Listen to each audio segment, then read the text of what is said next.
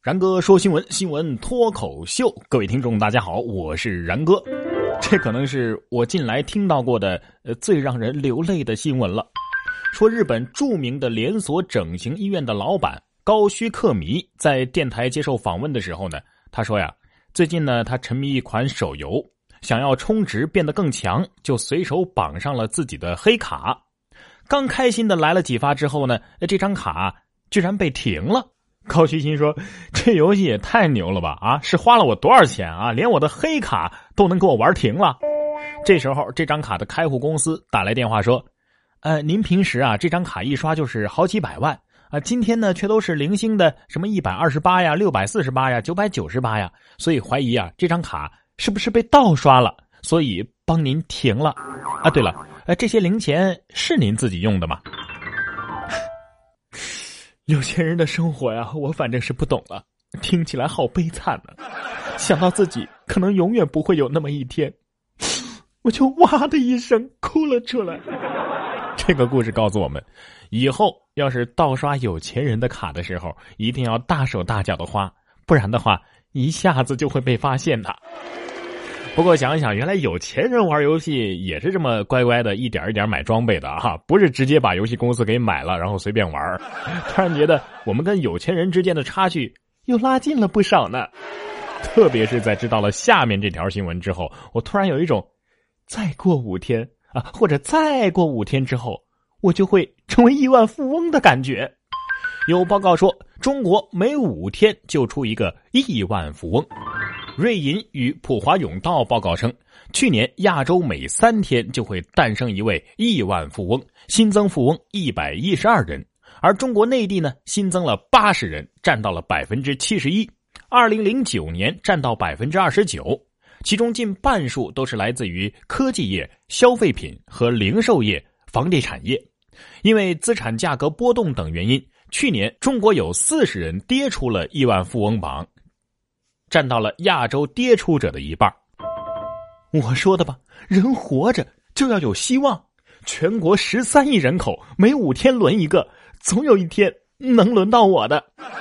说真的啊，按这个速度，一年能出七十三个亿万富翁。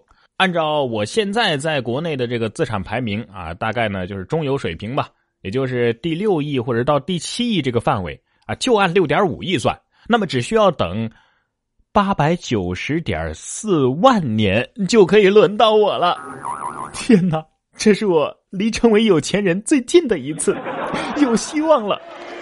不过如果你等不及了，快的办法也有，只要把你所有的钱呐都换成津巴布韦币，成为亿万富翁不是梦啊！哎，但是换成假钱可不行啊！说男友买一千三百万的假存单当彩礼。女朋友去取钱才知道被骗了。今年八月份，二十四岁的男子包某出狱不久，就在棋牌室里认识了四十岁的庄某，两个人很快就到了谈婚论嫁的地步。这个包某谎称自己是拆二代，父母双亡，为了取得庄某的信任，花了二百五十块钱买了一张一千三百万的假存单给庄某当彩礼。当庄某拿着这个存单去取钱的时候，才知道。被骗了。目前，包某因为涉嫌伪造金融票证罪而被警方抓获。不是我说你啊，包某啊，你一个二十多岁的追人家四十岁的，还需要用这种手段啊？小伙子，你是长得有多难看呢？二百五，这个售价，做假证的才是真正的赢家呀。这位小朋友也有成为人生赢家的潜质，我看好你哦！厉害了，我的弟！五岁女孩落水，六岁男孩冷静救援。六号，江苏常州有一位五岁的小西西啊，在河边玩耍的时候呢，不慎落水了。六岁的小伙伴刘子欣看见之后呢，先是让表弟赶紧去喊大人，然后自己试着用手去够这个小西西的手，并且不停的安慰他不要害怕。最终呢，这位小西西这个小女孩啊得救了。而警方也在为刘子欣申报见义勇为。哎呀，英雄救美，两小无猜，呃，很好。想跟这样的少侠在一个车厢、一个航班、一个电影院，然后把所有的零食都送给他吃。不会吧？这么快，这位小朋友就长大了。淡定学生弟被困电梯五个小时，递纸条求救，然后写完了作业。十一号下午，哈尔滨初三的学生孙艺潇啊，放学回家的途中被困电梯近五个小时，但是电梯灯呢一直都没有灭。于是他迅速的按键防止这个电梯下坠啊，然后又从门缝递纸条求救，再然后呢就拿出作业本开始写作业。到获救的时候，他已经在电梯里把所有的作业都写完了。这个小伙子呀，一定是在权衡利弊之后做出的这种呃非常理性的选择的。被困电梯总会被救出去的，对吧？但是要是出去之后发现作业写不完了，那不就死定了吗？毕竟被困电梯，所以没做作业，这个理由太不可信了。我爱学习，是学习给了我第二次生命。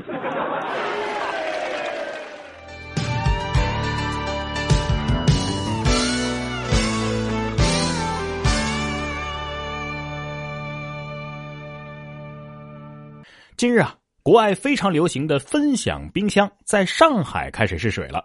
然而，两台分享冰箱都出现了供不应求的现象，刚放的食物在十分钟之内就被扫荡一空啊！甚至出现了一人多拿、一家人一起来拿的这个现象。由于采取的是自愿领取的原则，所以供应方对此也表示非常的无奈呀。我觉得还不错哈，至少冰箱还在啊。你敢不要钱，我就敢不要脸。不要考验我的底线，我根本就没有底线。据说呀，后来这个食物领取呢，就实行了登记制度，这样才杜绝了一人一天领取多次的情况。同时呢，领取者不能自己拿东西了啊，不是说你看上什么拿走就完事了，你看上什么食物啊，得由志愿者来帮你拿。嘿嘿，这就对了嘛，这下这不要脸的底线一下子就上来了。很多人为了面子问题就，什么啊还要登记，还要你帮我拿。算了，我不要了，谁稀罕呢？这分享冰箱啊是个好事情啊，避免食物浪费，还能够帮助那些真正贫困的家庭。然而，接下来要说的这个伟大的发明，不仅能够帮助那些贫困家庭有东西吃啊，而且能够多养活两亿人呐。说袁隆平在青岛研发海水稻，什么海水里也能产稻米吗？没错，随着袁隆平院士领衔的青岛海水稻研究发展中心在李沧区的签约落户，标志着青岛的盐碱地也可以变身良田了。袁隆平院士表示，将在三年之内研发出亩产三百公斤的海水稻。如果可以推广两亿亩的话，那么按照亩产两百到三百公斤来计算，可以增产粮食五百亿公斤，那就能多养活大概两亿人呐。然而说到这儿啊，必须要告诉大家的是，其实这条消息呢，并不是特别的准确，只说对了一半因为这个海水稻的研究工作还离不开另外一个我们很多人都并不是怎么熟悉的广东农业科学家的名字，他就是袁隆平先生在这次青岛进行海水稻研究的搭档，来自广东湛江的陈日胜先生。这位陈日胜先生啊，早在一九八六年的时候，最先发现了一种可以抵抗海水盐碱性的野生水稻，并且从此开始了近三十年的海水稻的培育工作呀。他还坚定的表示，如果我去外国研究，那这就变成了外国的专利了。所以搞研究必须要在中国，这是我们中国的东西，一定要留在中国。而在袁隆平院士的关注之下，陈日胜的海水稻项目成为了国家级项目。哎呀，伟大呀！啊，给陈日胜点赞，给伯乐袁隆平点赞，真是除了伟大说不出别的话了。不过广告词我都想好了，一年能多养活两亿人，连起来可以绕赤道两圈还有海水的味道，海水稻。不得不说，咱们中国人的种族天赋是刻在骨血里的啊！哎，等这个技术成熟之后，我们就去南海种水稻吧。哎，顺便打听一下啊。以后咱们做炒饭的时候，是不是就不用放盐了？吃了这种电水壶煮的水所泡的面，我觉得不仅不用放盐，可能还会多一些奇奇怪怪的味道呢。近日有网友吐槽说呀，很多爱干净的女士都会用酒店的电水壶煮内裤。呃，对你没听错啊，是煮内酷。虽然说这帖子并没有被证实是真是假，但是的确有酒店的员工和网友爆出了不少奇葩事儿。说有人呢用这个酒店的电水壶煮茶叶蛋啊，还有饺子啊等等。很多爱干净的女士，请不要侮辱“爱干净”这个词儿好吗？Excuse me，我真的用酒店的那热水壶烧过开水泡过面啊，还喝过那烧开的水呢。鬼知道我到底吃了什么东西啊！这部手机也得说了，鬼知道我经历了什么。说男子偷手机被侄子送给了女朋友，女朋友呢又送给了他爸。他爸一看，这不是我丢的那部手机吗？说老陈呐答应给考上大学的侄子小陈买部手机，一直都没有兑现。结果上个月的月末呀，他从面包车上偷了一部崭新的苹果七手机送给了侄子。几天之后呢，侄子新处了一个女朋友，于是呢就把这手机送给了女朋友小夏。小夏又把这手机送给了父亲。父亲一看，这不就是自己丢的那部手机吗？这不是巧了吗？不是，这不是巧了吗？一定是特别的缘分，才可以一路走来变成了一家人呢。这其实是一个温馨的家庭故事啊！好叔叔，好男友，好女儿。可是无证驾驶的司机不是好司机，跨省开车考驾照，男子无证驾驶被拘留。十四号，交警叔叔在高速执勤的时候呢，对一辆小汽车进行检查。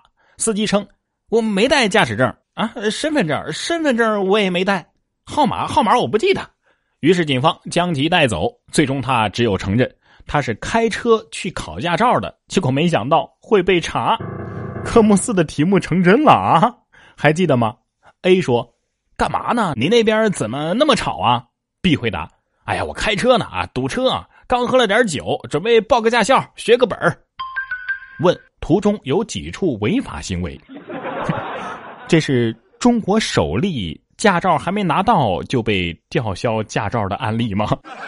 你看人家马尔代夫啊，还没等被开除呢，人家自己就不干了。不满不公正待遇，马尔代夫宣布脱离英联邦。马磊消息，马尔代夫外交部十三号发表声明表示，鉴于长期以来英联邦部长级行动小组及英联邦秘书处给予马尔代夫不公平、不公正的待遇，马尔代夫政府决定脱离英联邦。这个英联邦啊，一直努力成为马尔代夫内政问题的积极参与者，这违反了联合国和英联邦的宪章。反正翻译过来就是：群主不发红包，还天天叨叨着让我们发红包，退群，退群。你们真的要这样吗？能不能考虑一下文科生的感受？